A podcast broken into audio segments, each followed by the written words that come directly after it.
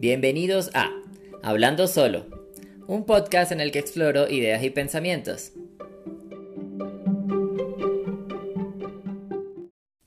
Bienvenidos a otro episodio de Hablando Solo. En esta oportunidad llegamos al capítulo 10. Sí, lo hemos logrado. Completamos 10 episodios de este hermoso podcast al cual le, invertimos nuestro tiempo para reflexionar o comprender algunas ideas eh, acerca de temas muy distintos como hemos visto hasta ahora. el día de hoy nosotros llegamos con el tema de las masculinidades, eh, un concepto que quizás vale mucho la pena eh, revisitar, entenderlo nuevamente, ver si de qué va. No es un tema nuevo, ya lo hemos escuchado antes, pero quizás no le hemos dado tanta tanta bola realmente a, qué va, ¿no? Si es algo que quizás debemos desechar, si es algo que debemos conservar, si es algo que debemos transformar, ¿qué debemos hacer con ese concepto? ¿No? Y, de, y realmente, ¿qué, ¿qué, tan relevante es al día de hoy? Vamos a ello, vamos, vamos a verlo, vamos a ver qué tal.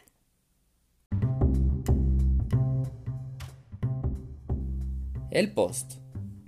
¿Estás ahí? La mirada, el cuerpo, la piel, los pelos.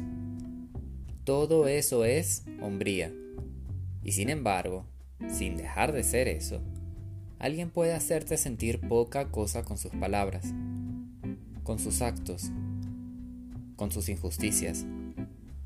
Como hacerte sentir que te quitan toda la concepción de hombre que tienes arraigada, despojarte de tu confianza, en este punto me pregunto también de qué depende esa confianza ego, que nos perfora la actitud azul-rosa que tenemos y que nos hace sentir enmarcados en una cierta territorialidad de nuestras palabras. Lo que digo es importante. ¿Por qué los demás le pasan por encima lo que comento? ¿Debo ser un patán para que me escuchen? Comienzo también a pensar sobre la figura de autoridad. ¿Qué es realmente la autoridad? un constructo social, un estereotipo? ¿Es ser inteligente y saber aprovecharse de eso? ¿O es ser atractivo y encantador y saber cómo lograr un beneficio de ello? Mi visión es muy distinta a todo esto. Y me siento incómodo con cómo otros toman ello a su ventaja sobre mí. Y que los consejos que yo recibo son que es necesario ser más claro o firme o que es una cuestión de mi ego. Es momento de reenfocarse, de dejar ir, de no necesitar, de que incluso los malos consejos no me afecten. Es momento de reenfocar mi energía, mis ánimos y mi futuro.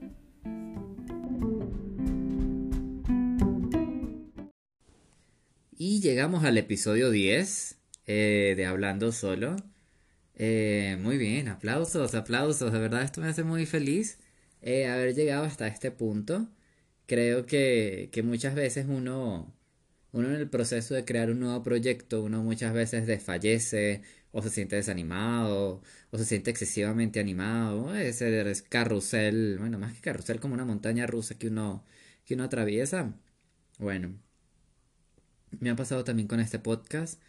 Eh, sin embargo, bueno, hemos llegado al, a nuestro décimo episodio con, con una pequeña fiera audiencia hermosa que, que, sé que va a ir creciendo con el tiempo y hay que darle tiempo también para que eso crezca y, y seguirle invirtiendo, ¿no? Como que seguirle echando abono a, a esta tierra y, y, en algún momento cosecharemos grandes cosas. Eh, por ahora, eh, vamos en el 10 y eh, vamos a hablar sobre un tema. Llegué con un tema también un poco particular, que, pero interesante siempre, que es el tema de las masculinidades. Realmente yo no sabía si titular este episodio las masculinidades o las nuevas masculinidades. Ambos siempre parecen ser como puntos obvios, burdos, trillados, ¿no? Algo que ya has escuchado, algo muy New Wave, algo muy del 2000. Eh, pero entonces si nos ponemos a ver, sientes que es como, como que a pesar de todo esto, el mismo tema no es que hayamos avanzado mucho. Digamos que somos los mismos, pero con algunas ideas menos arraigadas y con algunos nuevos conceptos ya procesados. Fíjate entonces, por ejemplo, que nosotros ya aceptamos mucho más la idea del matrimonio gay, ¿no? A pesar de, de no tener uno cerca. Porque no es que, o sea, uno ya acepta el concepto, pero no es que el, vecino de uno y el vecino de abajo y el del frente, todos son parejas homosexuales casadas. No. Pero aún así, digamos, el concepto de que dos hombres se casen ya para nosotros no es tan, tan novedoso, no es un impacto, no es, ¿sabes? Laura en América, no. Ya es algo normal. La idea de, que eso suceda. Eh, es como que ya no es tan shocking, me explico. Entonces ya estamos como también más acostumbrados a ver parejas de hombres o mujeres en la televisión. Esto ya ha dejado de ser muchas veces una comidilla del chisme, de la cosa nueva y asombrosa, ¿no? Esto ya forma parte de la normalidad. Y mírate que, que la masculinidad yo la traigo a colación junto a tanta referencia gay, ¿no? María Conchita Alonso, la Maya Angelou, RuPaul, Elton John, un pretzel, destapar un vino, sacarle el corchito, escucharte una ópera, Lady Gaga, la Madonna, la Gloria Trevi, la Shakira, la Loba, la Fey, la Azúcar Amargo, la Pañuelo en la muñeca, la Pantalón de cuadros, la desobediencia de poner artículos femeninos a todo, el lenguaje inclusivo, la bandera arcoíris, el pride, el orgullo gay, el pretzel otra vez, las mariquitas, el leather para no decir el cuero, el oso, la nutria, el splash splash. Del látigo que no duele, el vibrador, el chiste del celular en vibrador y el insulto escondido en el mismo chiste. Y sí, un chorro, jaja, chorro, de referencias gay, o que uno hace sonar gays. Fíjate que yo podría hasta decir mini vanilla y tú sabes, la escándala. Pero no, no nos iremos para allá. Todo esto porque lo que digo, el discurso que estoy manejando, tiene un sentido. Lo prometo. Juro solemnemente que mis intenciones no son buenas. Nah, tú sabes que sí lo son. El punto es que siempre, ante la presión de ser gay, está asociado un concepto de masculinidad que reviste en sí todos los casos de homofobia dentro del ser gay. Es como una presión también silenciosa por conciliar con todo lo respectivo a ser hombre y por el no quedarse solo. Fíjate que estos tres puntos que acabo de nombrar son muy interesantes, pero a la vez son muy rudos de tratar. ¿Mm? Pero vayamos de atrás para adelante. Vamos del último al primero. Entonces, por ejemplo, el 3, el último que nombré, fue el quedarse solo.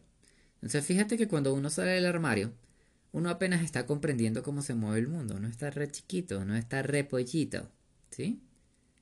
Por lo que es también bastante, o sea, mucho pedir que uno ya sepa de por sí todas las definiciones de ser hombre. Fíjate que cuando uno empieza a entender, digamos, esta parte del mundo, el cómo se mueve, el quién soy, el cómo, cómo es la definición de uno y cómo es la definición de los demás, y dónde uno tiene un lugar, a dónde pertenece uno. Existe como una guía de buena conducta que debería saber al nacer hombre, ¿no? Pero ni siquiera es de buena conducta. Todo esto es como muy mosgato, ¿no? Todo esto es muy... Sí, como es que me dijeron estos días? Que la palabra, yo creo que es como morrongo, creo que era, fue que me dijeron. Creo que es como más o menos lo mismo. Eh, porque es que yo no solo hablo de, de, ese concepto de lo bueno, sino es, es, como un precepto, ¿sí? Un preconcepto, si se quiere. Entonces, pero bueno, Igual de, todo esto va únicamente de las masculinidades, ¿no? Hoy solamente voy a hablar de esto. Otro día yo hablo de la feminidad, de la femenino, que todo esto también es, pues, es muy largo y es un tema pues que uno tiene que ir centrándose de uno a uno, porque bueno, a ver, no hay que mezclar todo. Y me quiero poder enfocar y profundizar un poquito en esto.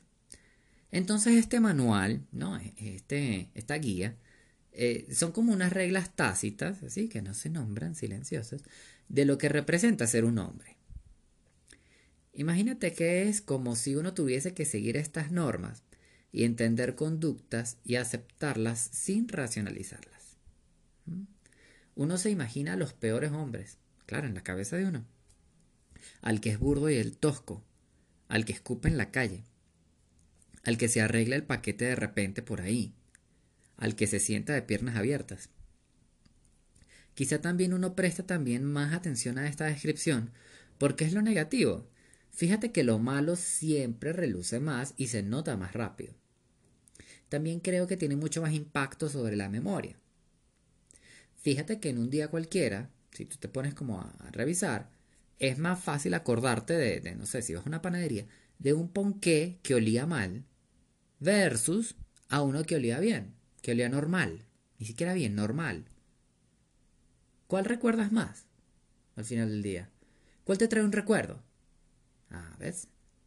Es mucho más usual recordar lo malo. Por eso quizás uno también se trae a la cabeza como esos ejemplos negativos. Y es lo que uno termina tomando como la concepción de hombre, de virilidad, de, masculino. ¿Mm?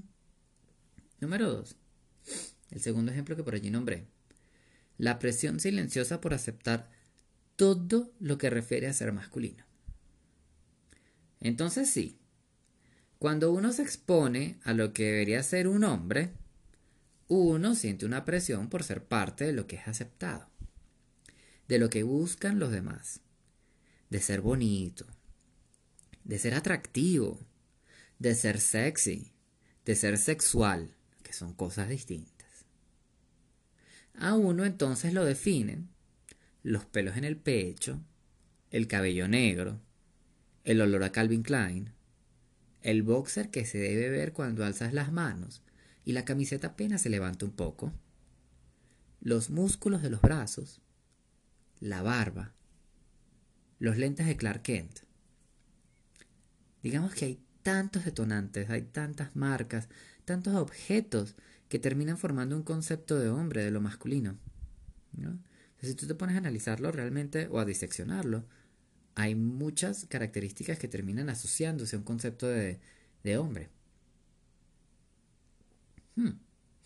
Y vamos al, al punto uno de estos tres, que sería que los casos de homofobia existen dentro de la misma comunidad.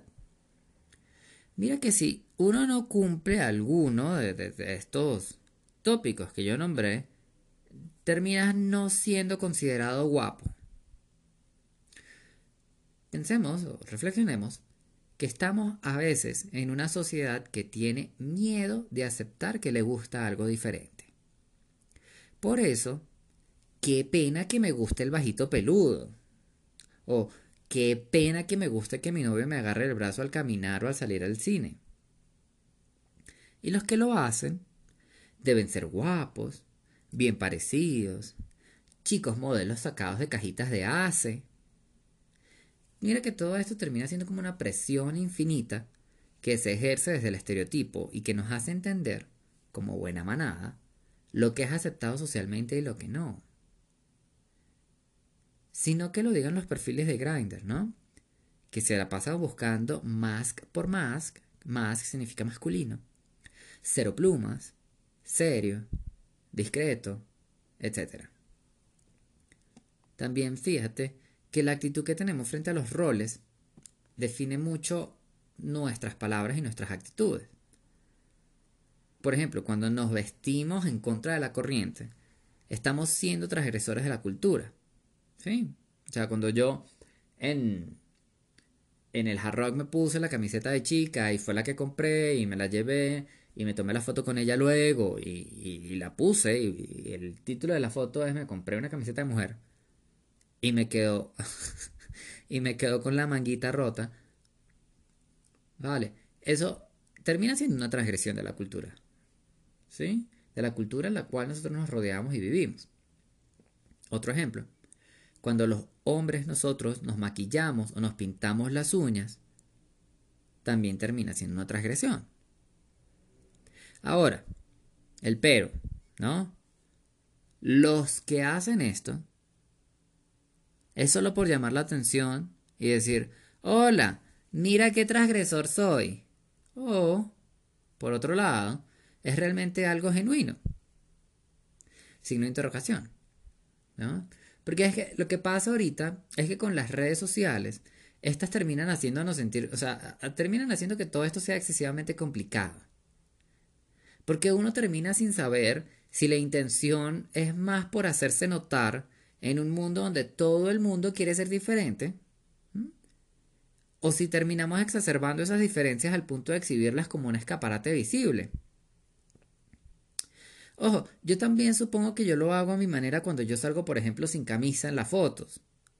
Esto es porque a mí mis pelos me identifican dentro de una tribu, ¿no? En mi caso, pues es dentro de los osos gay. Incluso yo estoy dentro de un nicho. dentro de esa tribu yo estoy dentro de un nicho. Porque yo no soy gordo. Entonces, como yo no soy gordo, entonces soy una nutria. Un otter. ¿No? Eso de por sí ya me ancla un estereotipo. O sea, el estereotipo del otter es un man que supuestamente es relajado, que no es afeminado, sino que es como si como simplongo, que es básico, que no llama mucho la atención. Pero entonces, si volvemos a un tipo de estereotipo, volvemos nuevamente al ruedo de la discusión, ¿no? A la cuestión de, bueno, entonces, ¿cuál es la masculinidad que rodea a ciertos estereotipos, a ciertos modelos, a ciertos prototipos dentro de nuestra propia cultura? Yo creo que es complejo todo este tema de las masculinidades, porque cada vez que se nombra, fíjate que se termina haciendo referencia a un preconcepto que tenemos, pero que termina siendo necesario sensibilizar un poco más progresivamente. Esto lo digo porque muchas veces en la cultura que nosotros manejamos, fíjate que cuando se genera una idea o se está trabajando algún, eh, algún tipo de persona, algún tipo de, grupo social, se terminan haciendo burlas, se, terminan, se termina estereotipando, se termina dibujando una caricatura a partir de ello. Esto yo lo tengo muy presente por una charla a la cual yo fui en Caracas, que si no mal recuerdo creo que incluso era una tesis, que era la personificación en las telenovelas de los hombres gays en eh, Televisión Nacional de Venezuela, ¿sí? Y yo me acuerdo que los personajes gays explicaban mucho que sí se mostraban y estaban presentes dentro de la cultura gay, porque el, hombre gay, digamos, no se ocultado, pero lo colocaban dentro de un cajón. Ese cajón eran unas ciertas características, siempre eran las mismas, donde tenía que ser solo de una manera. No sé si esto se extiende a Latinoamérica, eh, pero por lo menos en Venezuela era así. Entonces, por ejemplo, eh, recuerdo que mencionaban el caso de Mi Gorda Bella, que fue una novela. Eh, me acuerdo con Juan Pablo Raba, tan guapo él, donde había un muchacho que era gay, que era. Ay, Dios mío, no, no era Orestes, era. Ay, Dios mío, se me fue. Bueno, había un muchacho, ¿sí? Aquiles. Ay, Dios mío, la bella memoria, tan bella ella, chica, sí. Aquiles era un hombre gay y resulta que él pues iba a salir del closet. Y eh, al parecer, pues fíjate que no lo habían pintado como, como el estereotipo normal de, del hombre gracioso que terminaba haciendo una burla porque era gay, entonces era funny, entonces... Y funny en los dos sentidos de la palabra, porque era rarito y a la vez era gracioso. Entonces, sí, eh, fíjate que Orestes en ese momento no lo pintan así, pero resulta que él le da, no me acuerdo que tiene una contusión en la cabeza por alguna razón. Creo que se cayó de un camión, no me acuerdo qué le pasó. Y él termina en el hospital y cuando reacciona nuevamente, resulta que, que debido al golpe ahora ya no es gay. Él le dio así como una amnesia, una cosa loca en el cerebro y ahora ya no es gay. Eso ya se le quitó. Eso fue un mal que se le vino a quitar con un golpe de cabeza. Imagínate tú la, gravedad del asunto de cómo lo pintaba, ¿no? Ah, y eso que la novela tuvo como cierto impacto en varios países, pero, pero mira qué feo el, como la construcción del personaje de esa manera, ¿no? La, terrorificación de que ser gay se te puede quitar con un golpe en la cabeza, o sea, ¿qué, qué, tipo de, de mensaje envía eso, no? En fin, por otro lado, si se llama no entender realmente la sexualidad de una persona, pero bueno. Eh, por otro lado, el resto de los personajes que, que aparecían en las telenovelas nacionales y en la televisión nacional en general eran personajes de humor, graciosos, para hacer eh, bromas a cuesta del, del, hombre gay, ¿no? De su falta de masculinidad, de, cómo no tenía, de, la falta de virilidad, de, de que terminaba siendo un chiste. Entonces, y mira, fíjate, ¿no? También, por ejemplo, lo complejo, que ahí sí lo puedo explayar un poquito más a otros países de Latinoamérica, mira lo complejo que terminó siendo o viéndose el término de metrosexual, ¿no? El poco respeto que causó dentro de la cultura popular. Yo me acuerdo que a muchas personalidades los intentaban catalogar dentro de esto, dentro del término metrosexual, y terminaban siendo burlas hacia esos personajes simplemente porque se denominaban o los denominaban metrosexuales. Porque no había un respeto hacia el, término, hacia lo diferente, hacia lo nuevo. No lo había. Y fíjate que yo creo que es muy rudo instalar o cambiar ese concepto de hombre. Pienso también que hasta quizás no debemos cambiarlo. Incluso ni deberíamos prestarle atención.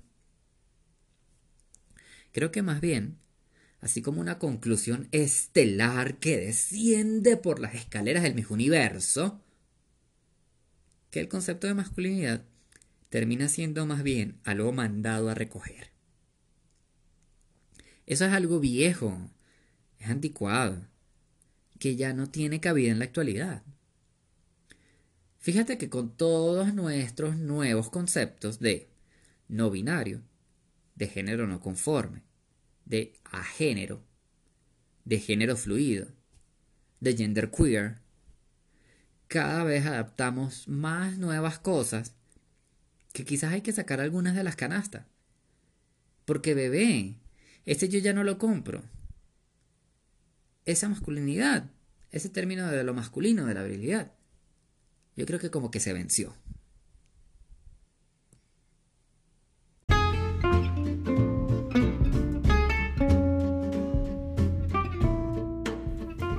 Y bueno, muchísimas gracias por eh, escuchar este décimo episodio de Hablando Solo. Eh, que bueno, nada, en esta, en esta oportunidad digamos que la fotografía que aparece tuve un ligero debate sobre cuál debía aparecer, cuál debía salir. Porque, eh, y eso lo hice a través de Instagram, hice una votación, porque tenía dos. Fíjate que estoy en la diatriba de si las imágenes que deberían todavía aparecer debería salir yo, ¿no? Eh, o si debería aparecer una imagen simplemente de, banco de imágenes. Eh, siempre con Creative Commons, obviamente. No voy a tomar una foto de nadie que no sea aprobada. Igual yo le doy los créditos a la persona. Estos aparecen en eh, el Instagram. Pero, de la foto que, que tomé prestada. Pero, a lo que me refería es que la imagen también tiene un discurso, ¿no? Y, no sabía muy bien, no, no me terminaba de decidir por cuál de las dos fotos. Porque si bien en la que aparezco yo es como la tradición de lo que he llevado hasta ahorita, de estas 10 episodios, de una foto que sea de mi autoría y que eh, esté de alguna manera relacionada con el tema y con el posteo que, que, comento, ¿no? Eh, pero a la vez, digamos esto, salgo yo porque está refiriendo a que es mi punto de vista sobre ese tema. Pero por otro lado, pienso que la imagen de, de banco quizás puede referir mucho más al concepto de una manera más directa, más obvia y pues obviamente, claramente, cuando son fotos de banco de un fotógrafo profesional, pues termina siendo unas imágenes mucho más llamativas, ¿no? Eh, pues desde el punto de vista de darle clic al, al podcast, ¿no? A, reproducirlo. Sin embargo, ya veremos cuál, cuál termina siendo la, la imagen. Ya lo, ustedes lo están viendo ahorita desde que comenzó el episodio, ya tienen ahí su portadita. Eh, yo al momento de grabar este todavía no estoy seguro de cuál voy a, elegir. Yo sé que ustedes realizaron una hermosa votación. La estoy teniendo muy en consideración porque la votación no es tan, tan diferenciada, pero, pero bueno, eh, terminemos viendo a ver qué, qué, aparece. Y para celebrar en los anuncios parroquiales del final, eh, para celebrar este décimo episodio, también hemos estrenado Instagram, ¿vale? El Instagram igual eh, apenas tiene una publicación, voy a ir haciendo progresivamente con los días el montaje, la subida, la carga de nuevas de nuevas publicaciones sobre cada uno de los episodios y bueno, para ir colocando un poco más de, de contenido. Ahorita, hasta el día de hoy apenas llevamos una imagen subida, entonces bueno, ya iremos poco a poco alimentando esa nueva red social. Es en Instagram, ojo, arroba hablando solo podcast, todo pegado, todo en bajitas, arroba hablando solo podcast. Igual tienen siempre a mi disposición el Instagram que siempre les he mencionado hasta el día de hoy, que es arroba osmarpena. Eh, allí disponible para que encuentren también cada uno de los posteos, cada una de las imágenes que yo he subido, que se relaciona directamente con los posts y los temas de los que hemos ido conversando y que me pueden dejar sus opiniones acerca de ellos libremente, sin ningún, sin ningún tipo de, de, restricción, ¿no? ningún tipo de censura, la palabra que estaba buscando. Entonces, les agradezco mucho ser parte de esta hermosa comunidad de Hablando Solo. Les recuerdo por favor, si todavía no lo han hecho, suscribirse en la plataforma que estén escuchándolo, eh, ya sea en Spotify, en Apple Podcast, en eh, Google Podcast o en alguna de las otras redes eh, que son más pequeñitas eh, pero que también reproducen podcast o también en la plataforma de Anchor, que es la que me permite grabar estos episodios. les quería nuevamente dar y mandar un gran abrazo eh, y desearles que tengan un muy feliz día, una muy feliz tarde, una muy feliz noche o una hermosa madrugada, dependiendo de la hora en que estén escuchando este episodio. Thank you.